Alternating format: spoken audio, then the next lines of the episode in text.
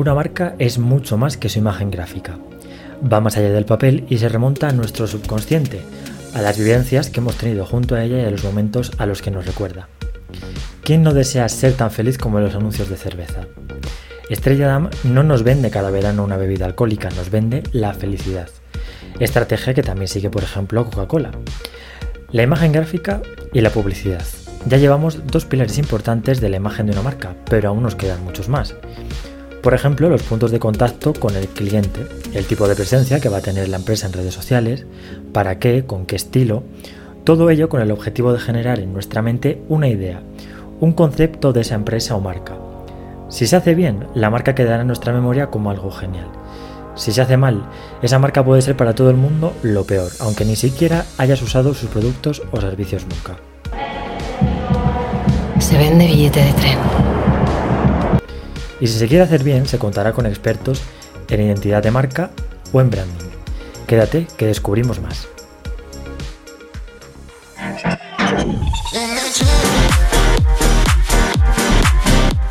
Bienvenidos a un nuevo programa del podcast en Comisans, a todos los que nos estáis viendo a través de YouTube y a los que nos escucháis a través de otras plataformas como Spotify, Evox, bueno, allá donde nos estéis escuchando o viéndos, bienvenidos una vez más.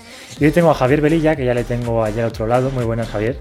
Muy buenas, Oscar. Muchísimas gracias por la confianza. Gracias a ti por estar aquí. Él es socio director de la agencia de branding Comuniza.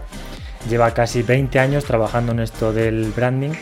Eh, también es director de, de, Brandemia, de la página web Brandemia, profesor también de este, de este área. ¿Qué tal, Javier? Muy buenas. Muy buenas, muy contento de estar por aquí. Soy, soy uno de los socios de Comuniza y codirector en Brandemia, que me reparto, me reparto el marrón con, con mi socia Olga. Oye, lo de Brandemia está genial porque cuando eh, Modesto dijo que, que, la ponía en venta, todos dijimos, joder, qué pena sí. que con el buen portal que es eh, se vaya a perder, ¿no? Qué eh, difícil. Yo me crié profesionalmente en, en ese momento mágico, ¿no? De, de inicios de los 2000 con, con, toda la efervescencia de los blogs. Todo mi entorno tenía blog, leíamos blog y, yo crecí mucho profesionalmente con, con, esa capacidad de leer y de escribir que te obliga a estructurar mensajes y, y cuando uno de los blogs que sigue es tan potente como, como el de Mode de, de, Brandemia apareció esta opción, yo con, con Mode pues le hicimos una oferta en la medida de nuestras posibilidades no, fue una oferta que no pueda rechazar, fue una oferta que creíamos que era justa por todo el esfuerzo, toda la trayectoria que tiene Brandemia y, le seducimos editorialmente y tuvimos la suerte de tener su confianza para, para, poder hacer un traspaso. Y la verdad es que felices, felices. Y sé que hubo mucho debate porque yo en otros grupos que estoy también mucho debate con Brandemia, nosotros sí que teníamos la certeza que era imposible aguantar un bicho como Brandemia desde una figura individual, desde un freelance, desde un profesional independiente, que al final necesitas un poquito más de músculo, pues como de una consultora como la nuestra, que al final pues somos más de 20 personas, que tenemos eh, perfiles muy heterogéneos y que puedes absorber la cantidad de trabajo y esfuerzo que te, que te exige un, un, medio de este estilo, que vuelvo eh, hiper gratificante, y hiper exigente. Es decir, tengo pocos clientes con el nivel de exigencia crítica y cada vez que metemos la pata en algo, o sea, tienes un comentario que te dice, hostia, aquí, clac. Entonces, eh, nos sentimos muy expuestos, pero también es muy gratificante y, y es entregar muchísimo valor a la comunidad del branding de la que somos apasionados y que nos parece crucial. Luego tenemos la gran suerte que pese a que lo aguantamos la parte hard en solitario, la red de colaboradores de Brandemia es un lujo, son hiper dispuestos, hiper amables y hace que, no o sea, que a donde no llegamos solos, llegamos con ellos con una fiabilidad enorme. Hablabas de eh, agencia de branding. Ahora entramos en el charco de eh, qué es exactamente el branding, para quién. ¡Wow! Sí. Porque claro, que... muchas veces mucha gente escucha sí. hablar de branding, una agencia de branding. Y lo primero que se le viene a la cabeza es, bueno, los que hacen los logotipos. Claro. Pero sí. no. Vale, eh, tu pregunta es. Eh, está guay que ya la segunda pregunta entres ahí a cuchillo. Eh... Mi pregunta sería: ¿se puede acotar el término branding de alguna manera? ¿Es posible? O.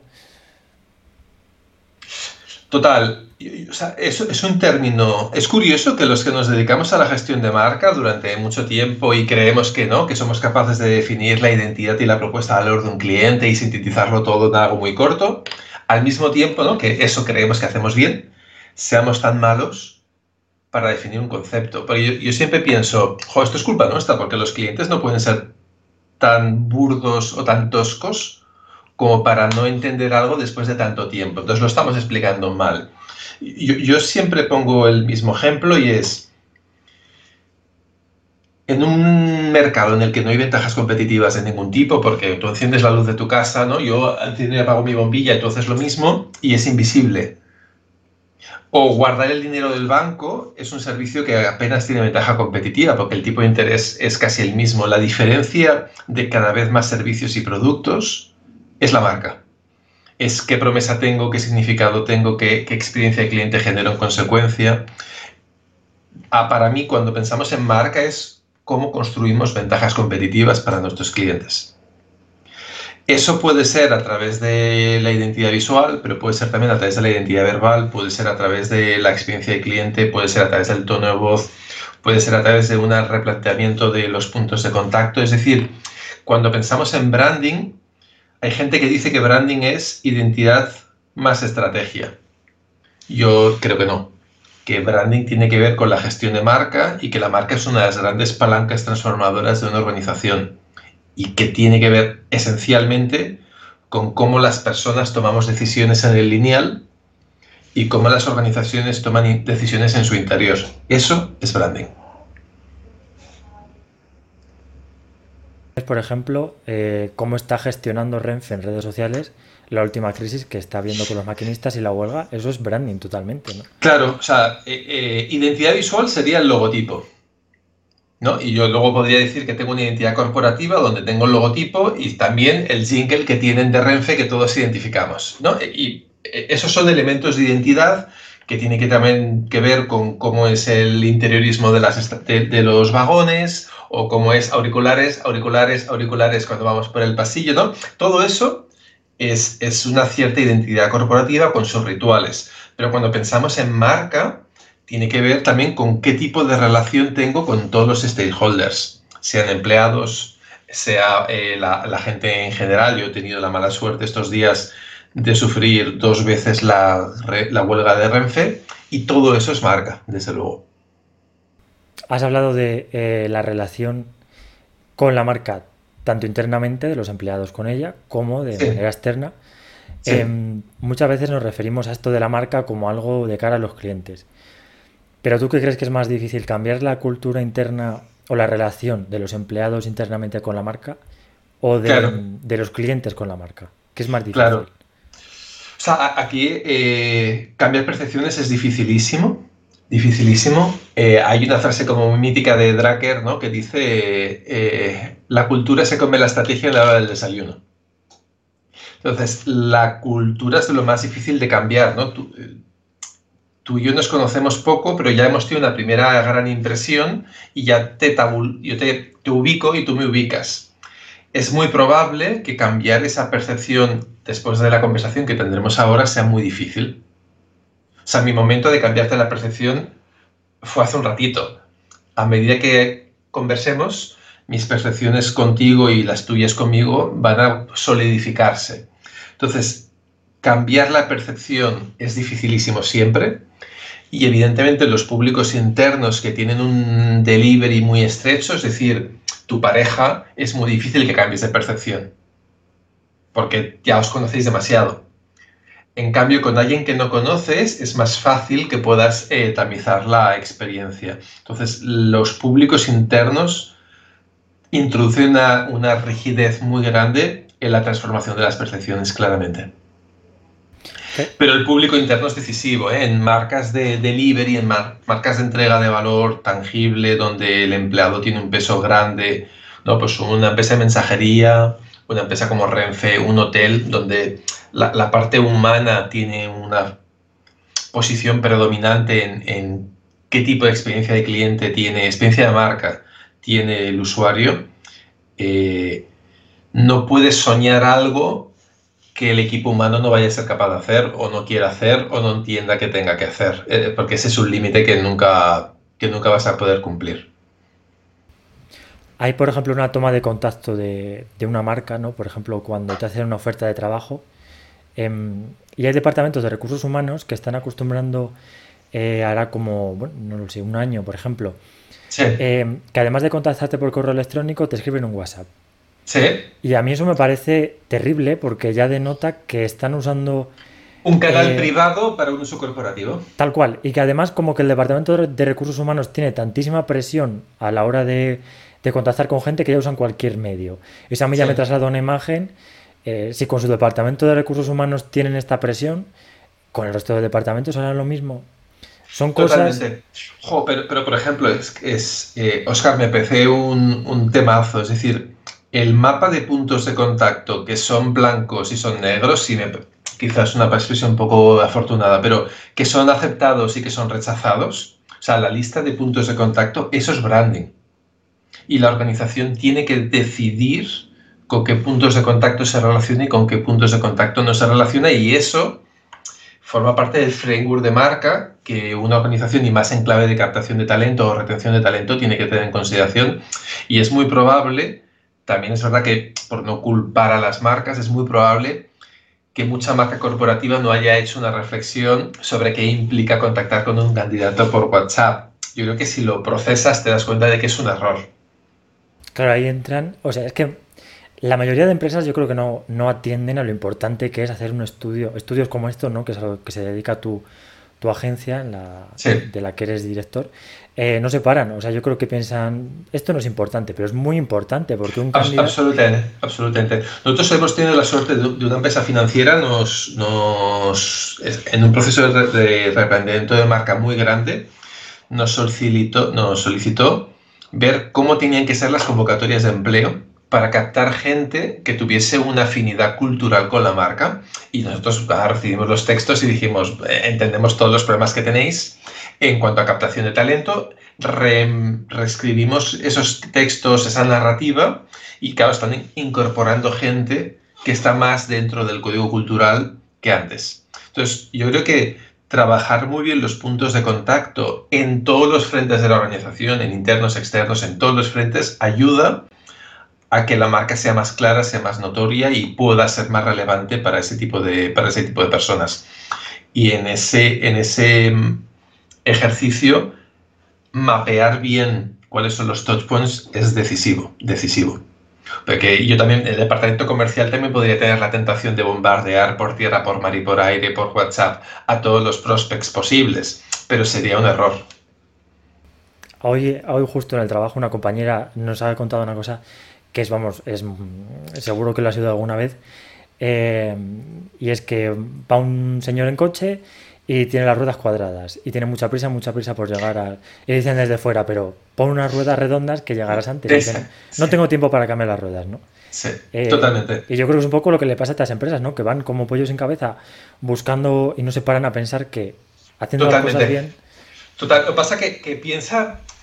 Nosotros lo, lo vemos con nuestros clientes y es Claro, a una organización, pongamos una organización ya de, un tamaño medio, ¿no? Pues que tiene pues 500, 1000, 1500 empleados, ¿no? Que ya empieza a tener problemas complejos. En estos últimos dos años, tela, ¿eh? Toda la estructura informática saltó por los aires, toda la gestión laboral saltó por los aires, todo el sistema de piramidal de los departamentos y las áreas saltó por los aires, es decir, las empresas llevan dos años haciendo una reingeniería de procesos increíble. Y que, y que yo leía en Twitter estos días un poco en la línea de, lo que comentas, pero al otro lado es que eh, se habla mucho del learning by doing. Pero claro, todo va tan deprisa que no te da tiempo ni aprender. Es todo el rato, o sea, hacer, adaptarte, hacer, pero no todo tan deprisa, todo dura tan poco, todo va a tal velocidad que los aprendizajes se vuelven muy complejos. Entonces, yo creo que las organizaciones están en una situación de alto estrés, de alta exigencia, de, de, de mucha fricción con, la realidad, porque la realidad se ha vuelto muy peligrosa, pero no solo por el COVID, ¿eh? pero la transformación tecnológica, nuevos retos culturales y sociales, nuevos modelos de negocio, eso todo ahí agitado y, que van a requerir que repiensen muchas cosas. Pero claro, en, una situación de tormenta perfecta, que es donde están, no es tan sencillo. Nosotros intentamos hacerlo, pero te obliga también como consultora de branding a cambiar el foco, ¿no? Y durante mucho tiempo el branding ha sido dos palabras que seguro que tú en, la carrera y en la profesión has oído mucho. Una es largo plazo y la otra es consistencia. Claro, el branding tiene que salir de ahí. Tiene que ser largo plazo y consistencia o no, pero tiene que aportar valor en el corto plazo también y en la flexibilidad, porque el mundo se ha vuelto así. Vemos a Cabify cambiando de identidad visual completa por segunda vez en, tres años. Entonces, lo que sería inmutable, fijo, yo creo que hay que intentar saltarlo y eso hace que las organizaciones, el nivel de estrés interno sea muy alto y que requieran mucho apoyo, no solo de agencias de branding como la mía, sino pues seguramente agencias de innovación, agencias de business experience, agencias de transformación digital, todo lo que tiene que ver con employer branding, que son servicios que acá nosotros vamos dando para rodear de valor todas las necesidades de los clientes que son gigantescas. No sé si tú has trabajado no en remoto esta temporada, pero tus managers, eh, para ellos es una locura. O sea, yo a nivel personal en mi casa no tenía ni despacho.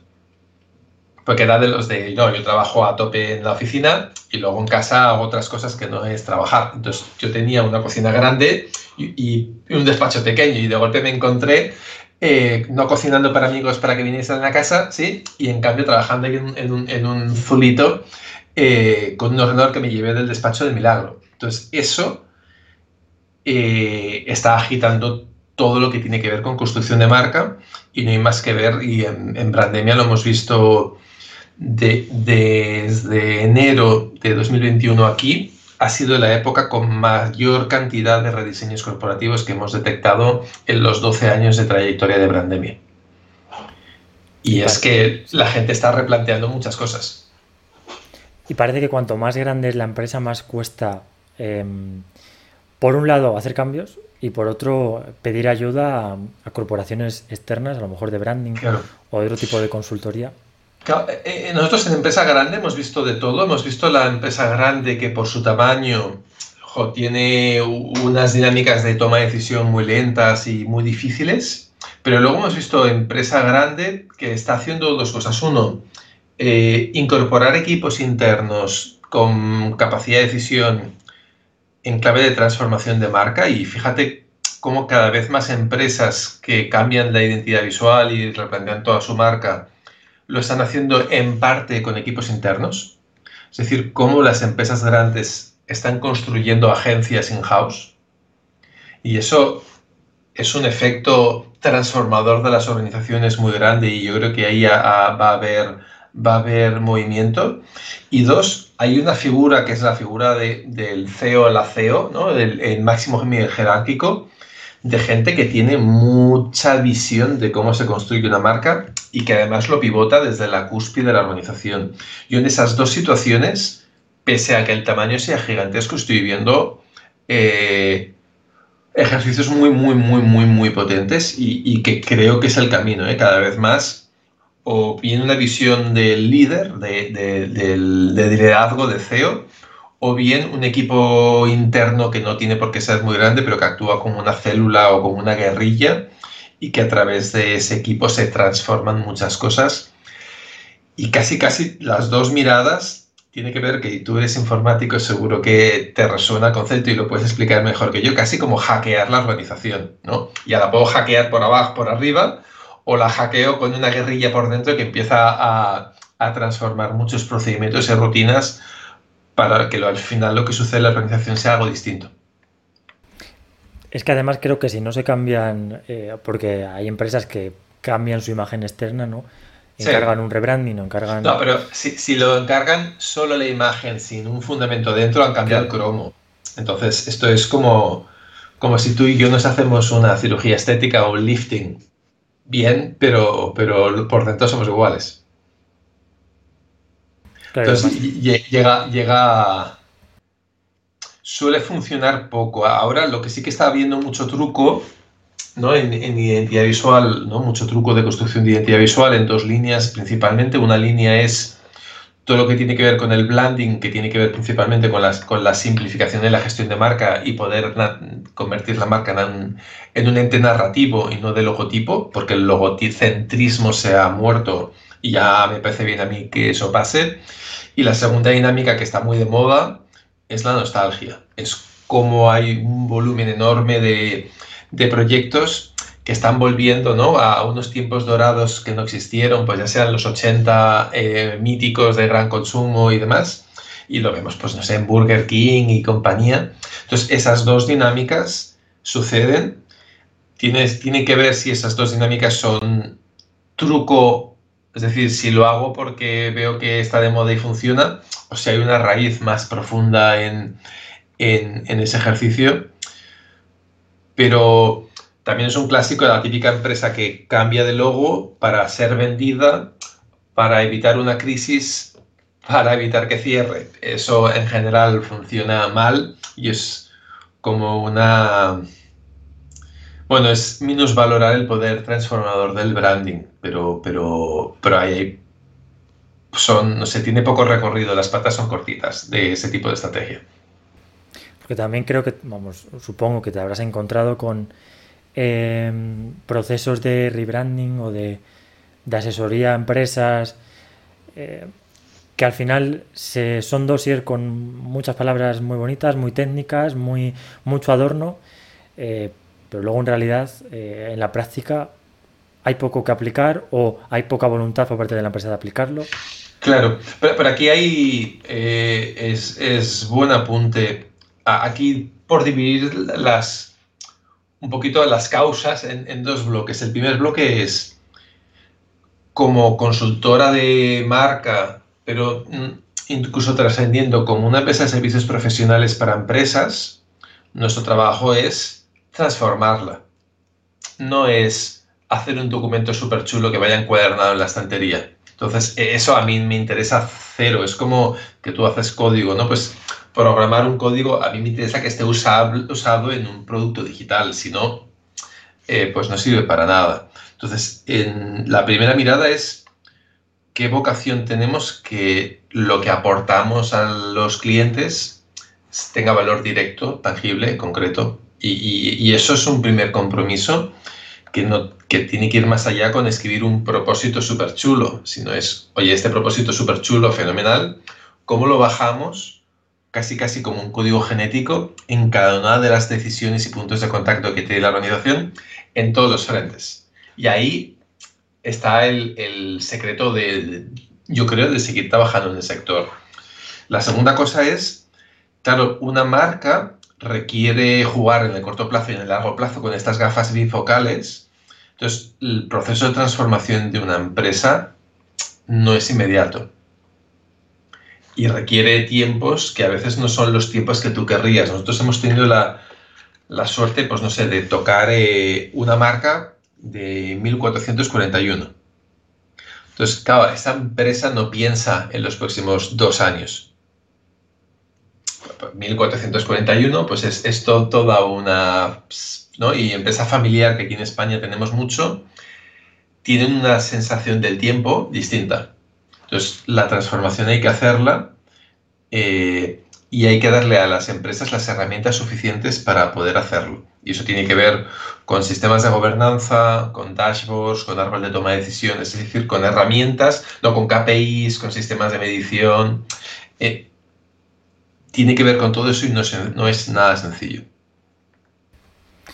Bueno, por la consultoría del branding, que parece que, mm, pues eso, que era hacer la imagen de marca de una empresa y, Claro, sí, no, no, no, para nada. Nosotros también es verdad que, intentamos romper el, círculo. nuestro equipo es muy multidisciplinar, la mirada no es una mirada de identidad, la mayoría del equipo con mucha diferencia. Eh, pues yo creo que solo una quinta parte de nuestro equipo son diseñadores. La mayoría del equipo son perfiles que vienen del mundo del marketing, que vienen del mundo de la gestión de empresas, que vienen del mundo de la innovación, del research, entonces, ya nuestra mirada o sea, para mí el culmen de un proyecto no es cambiar el logo. Entonces, hay, otras cosas que están alrededor de, de, eso y tiene que ver principalmente, vuelvo, con competitividad empresarial. Entonces, ya esa mirada te coloca en un tipo de interlocutor distinto, contando cosas distintas, porque suceden cosas distintas. Entonces, el logotipo muchas veces es innecesario cambiarlo o, no es un objetivo tan importante donde hay que colocar tantos recursos, ¿no? Y se pueden hacer verdaderas transformaciones en las percepciones, en la experiencia, en el reconocimiento, en la recomendación, que no obligatoriamente cambian. O sea, tiene que ver con, con transformar una identidad, que es un elemento muy importante, pero hay más. Hay veces a lo mejor que la marca o la imagen de una empresa tiene tanta, tanta historia, tanta fuerza, que por mucho que le quieras cambiar, eh, estoy pensando por ejemplo en, Disney, que ha lanzado Disney Plus y se ha llegado a meter el otro día documentales de Hitler bajo el paraguas Disney Plus. Claro, la gente... Mm, Lo vi, sí. Eh, jo, pero eh, qué, difícil, ¿eh? Nosotros aquí hablamos de, una, de, la elasticidad de las percepciones y, y, tiene que ver con cada marca, pero también cada persona. Es decir, tú como me conoces a mí en un régimen pues sectorial, profesional, me ubicas. Si a mí me encuentras en un régimen de amigos, dirás, ¿qué hace Javier? Porque, porque las percepciones tienen un contexto. Y esas percepciones tienen una elasticidad que no es todo lo grande que nos pensamos, ¿no? Y no solo es qué entendemos por Disney y por lo tanto qué contenido puede publicar Disney, sino también cuando a una empresa se le ocurre una innovación, ¿no? Pues, o sea, una Pepsi Cola que sea transparente. Es raro porque nos imaginamos siempre el mundo Pepsi, por ejemplo, pues, pues con, un color, con un color eh, oscuro, ¿no? De, un, marrón granate oscuro. Entonces, cada marca tiene un contexto de significados y, y no se puede mover de ahí. Luego, y es lo divertido, cada categoría tiene un contexto de significados que son eventualmente posibles. Ejemplo que pues los, coches todos tienen una rejilla frontal que, genera, que permite refrigerar el motor, ¿no? Y todos los coches históricamente han tenido así. Claro, Tesla cuando saca sus primeros coches, técnicamente no lo necesita. Porque yo no necesito refrigerar un motor eléctrico. Pero los primeros vehículos de Tesla tenían, tenían esa rejilla porque una persona que compra un coche necesita comprar algo que pueda entender. Porque la, vuelvo, ¿eh? la, la percepción no es tan elástica. Solo cuando ya he comprado muchos coches eléctricos o ya conozco muchos coches eléctricos, los nuevos Teslas no tienen esa rejilla. Pero si ese trago te lo hago pasar de primer nivel, quizá ves el coche tan raro que no te lo compras.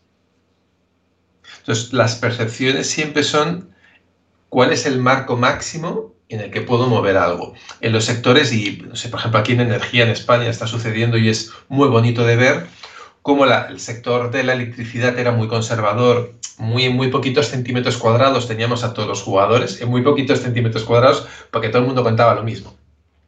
Y llegan, pues Lucera, llega la luz contando propuestas de valor como muy 2.0 y todo el sector se agita porque la elasticidad de la categoría ha cambiado, o sea, se ha vuelto más ancha, caben más cosas. Cabe que Lucera te haga una mirada muy de control, de compra, de compra súper informada, de, de, de, dato, y la te haga casi una marca política, ¿no? de activismo político. Todo el sector se tiene que reconfigurar con esa nueva elasticidad. Entonces, las categorías ¿no? van, van como contrayéndose y extendiéndose en función de qué tipo de dinámica tienen los sectores. Aquí en España hemos vivido muy bonito todo lo que está pasando en energía y lo que queda, y hemos vivido muy bonito también todo lo que ha pasado en banca, que ha sucedido exactamente lo mismo, ¿no? Una revolución con N26, con Binex y demás, que ha replanteado un poco qué está pasando, y bueno, y la concentración bancaria, que, que no ha sido menor. Y eso lo iremos viendo, ¿no? Ahora, estos días es el Salón del Automóvil en Barcelona, y, y hay bicicletas este año en el Salón del Automóvil. Entonces, claro, e, eso es que la categoría coche ya significa una cosa distinta que de lo que significaba hace no tanto y que seguramente la palabra clave ya no es coche sino movilidad y en movilidad tiene todo el sentido que haya bicicletas. saliendo un poco del entorno empresas, em, una marca se puede extrapolar a una persona o una ciudad. Por ejemplo, ahora que hablamos de movilidad, em, ¿crees que va a ser determinante? O sea, todo, todas las ciudades que se quieren posicionar turísticamente, por ejemplo, se lanzan a crear una imagen muy chula, con un background increíble detrás. Pero ¿crees que la imagen, yo por ejemplo creo que la imagen de marca se va a centrar mm, próximamente más en eh, las políticas, por ejemplo, ambientales que toma esta ciudad y cómo es percibida en el exterior en esos ámbitos, más que en imagen, como tú decías también con las empresas, en lo que hacen, más que en... Es, es, una pregunta muy poderosa que daría como para todo un episodio de podcast, Oscar, esta pregunta. Eh, la, intento, ¿no? Como ya que el destripador, la fracciono por trozos y a ver si nos la, nos la comemos, ¿vale? Eh, lo primero es, yo no creo que todos los profesionales y todos los territorios necesiten una marca. Me parece que hay una inflación brutal en ese ámbito y me dedico al mundo del, branding y no creo que sea la única receta posible para hacer muchas cosas. Entonces, también es verdad que en territorio hay como una relación uno a uno de cada municipio, barrio, instalación tiene una marca. Yo tengo reservas a esa, a esa relación directa. Creo que tiene muchos matices. También creo que no todos los profesionales necesitan una marca personal y que hay relaciones laborales que no obligatoriamente son de marca personal con marca corporativa y que se pueden hacer de otras maneras. En clave territorial, yo creo que la, o sea, creo que la promesa, bueno, como en todos lados, que, que, si la distancia que existe entre la promesa y la experiencia es muy alta, lo que hay es desafección. Y que evidentemente la desafección con una marca de consumo es dejo de consumirte, pero esa desafección en clave de marca ciudad es mucho más problemática, porque si tú donde vives hay una distancia entre lo que te prometen y lo que tú percibes, es dolor. Al mismo tiempo, la marca es una simplificación de la realidad tremenda para empaquetar pocos significados que sean muy, muy rotundos. Si tú eres el ciudadano en una ciudad, tienes contradicción en tus percepciones y significados, y eso no cabe fácilmente en una marca. Entonces, las marcas necesitan, lo primero es, y sea una marca territorio, una marca personal o una marca corporativa, tienen que acortar la distancia entre la promesa y la experiencia. Y eso te marca unos límites clarísimos de dónde me puedo mover. Y la segunda cosa es que tiene que estar, ¿no? Y, yo creo que vale mucho más tres hechos que 1500 palabras. Entonces, vamos a mirar el delivery, lo tangible, lo concreto, mucho más que lo que intentamos decir. Aunque eso sea así, la narrativa de cómo te lo envuelvo tiene un peso muy importante. Entonces es muy probable que encontremos cada vez menos marcas, pero sí más narrativas, porque la narrativa para que tú formes parte de la ciudad en la que vives, eso sí es importante. Pero eso no obligatoriamente es una marca. Y desde luego, por Dios, Oscar, coincidirás conmigo, eso no obligatoriamente es un logotipo. Es decir, se pueden hacer otras muchas cosas antes que hacer un logotipo que coloca un volumétrico tridimensional en la plaza pública de tu ciudad para que la gente se haga un selfie. Eso no es construir marca en absoluto. Eso es, eso es. Y además es que si la, si la marca de una ciudad no la sienten sus propios habitantes, eh, apaga y vámonos, ¿no? Total. Pero luego la complejidad ¿eh? también de, de Jo, pues no es lo mismo si tus padres, tus abuelos nacieron en la ciudad que si es un recién llegado, no es lo mismo si has ido a trabajar allí o has ido a estudiar, no es lo mismo si... O sea, eh, la heterogeneidad de públicos de una ciudad es muy grande y al mismo tiempo la intensidad de uso de una ciudad es muy potente porque yo puedo comprar, no sé, puedo comprar el corte inglés porque es una marca multi, multiproducto, pero no tengo una relación con el corte inglés como que tengo con la ciudad en la que vivo y donde estudia mi hija y donde, ¿no? O sea, todo eso es mucho más denso que ir a comprar corte inglés. Por poner un ejemplo de marca multi, multicategoría.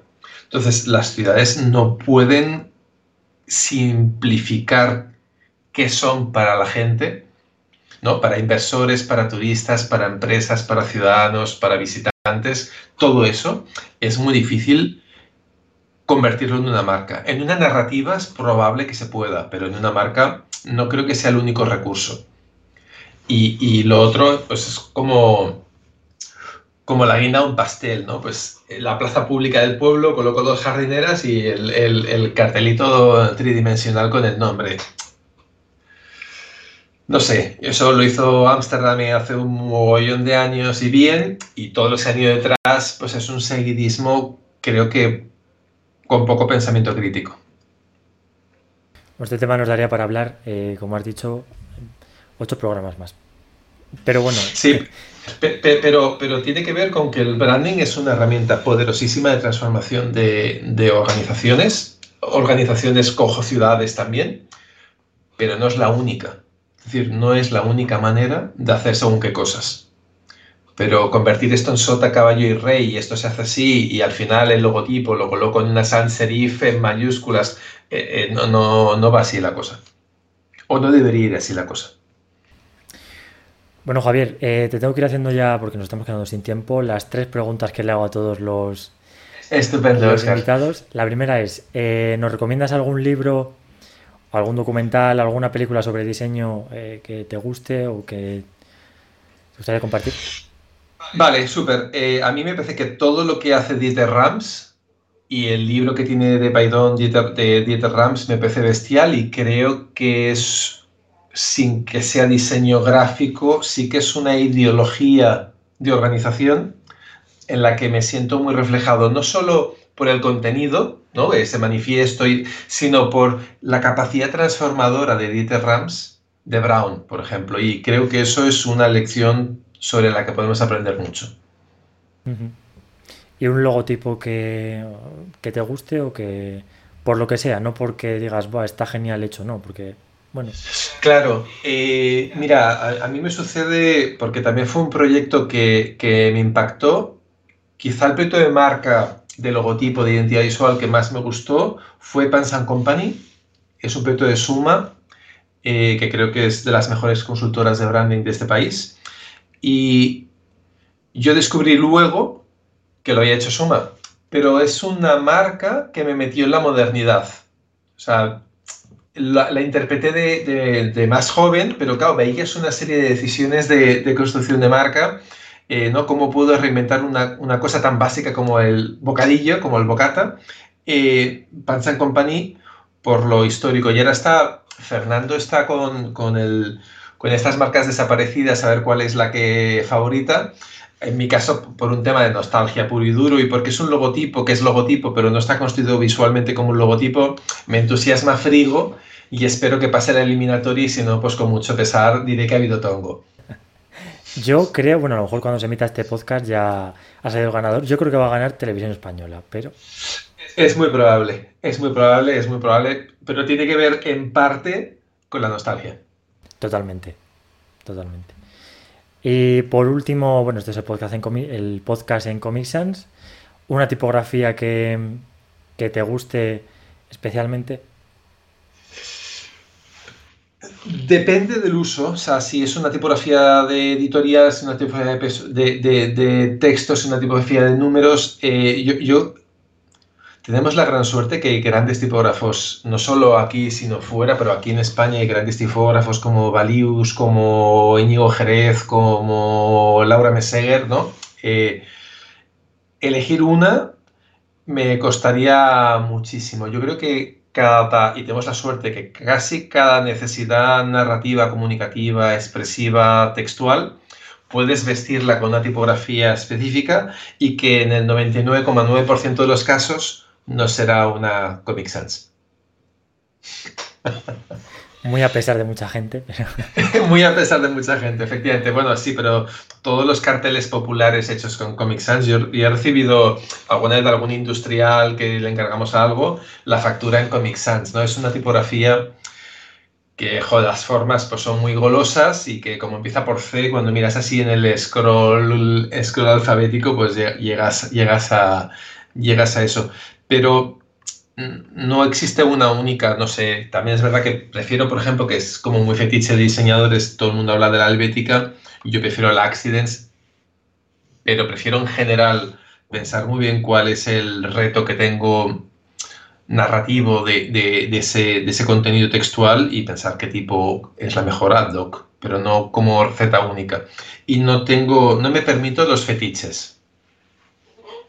Sí, porque además va por, yo creo que va un poco por épocas. Hace poco nos, nos daba por la, la Gotham y ahora, sí. entonces... Wow, sí, sí, la Gotham, la Circular, hay, hay tipos que tuvieron como un momento así de hype total y que todo estaba hecho con esa. Eh, yo creo que es higiénico eh, tener mirada limpia y cada reto ver cuál es la mejor tipografía y también la mejor paleta de color y también la mejor estructura eh, posible sin, sin, sin prejuicios de partida. ¿La tipografía de, de Comuniza es, el logotipo es propia o...? La tipografía es una tipografía de la que nos enamoramos, de otro tipógrafo que no te he dicho que también nos enamora mucho, que nos parece bestial, que es Eduardo Manso, y es una Geogrotesque. Es una tipografía que nos gustaba mucho por el tipo de construcción que tiene, ¿no? El, y por los remates circulares, de, es una sans con un poquito de intención, una geogrotesca, eh, y nos enamoraba y el trabajo de, Eduardo Manso nos parece de lo mejorcito que se está haciendo en este país en clave, en clave tipográfica. Sí. Y, bueno, nos parece que, que transmite mucho lo que queremos explicar que nos identifica muy bien, es una tipo que también tuvo su momento, o sea, yo creo que Eduardo le debió ir muy bien con esta tipo durante un tiempo y que nos sentimos muy cómodos con, con, el, con la tipografía. Si me preguntas la tipo de Brandemia, ni, ahora mismo ni idea, pero la, la de Comuniza sí que, sí que la, la Gebrotes de, de Eduardo. Bueno, en cualquier caso, los, los logotipos están protegidos, o sea, que nadie se fije sí, sí, sí. Total. Bueno, eso también daría para otro debate al que, que no vamos a entrar sobre, sobre tema legal y tema legal y, logotipos, del que soy un apasionado, porque tuvimos una aventura bonita en su momento que fue, fue muy trepidante y, hice un máster de, de toda la parte legal que luego me viene muy bien para, para otros clientes. Bueno, Javier, pues no, no voy a ser malo, no voy a meter más el dedo en la llaga. Darte las gracias por estar aquí y. Perfecto. Y esta es tu casa, cuando quieras. Eh... Oscar, te, por un poco explicitar, agradecidísimo por la confianza, que, que, poder estar en tu casa un rato charlando de mis películas, pues un honor. Y sobre todo agradecido que hagas cosas como esta, que creo que para todo el sector es un regalo y que nos hace a todos mejores y que contento de hoy estar en este lado y el resto estar escuchando un poco las historias que vas trayendo. Enhorabuena y gracias por el esfuerzo, de verdad. Pues muchísimas gracias por el, apoyo y, una vez más por, por venir. Muchas gracias. Muchas gracias a ti, Oscar. Gracias, cuídate.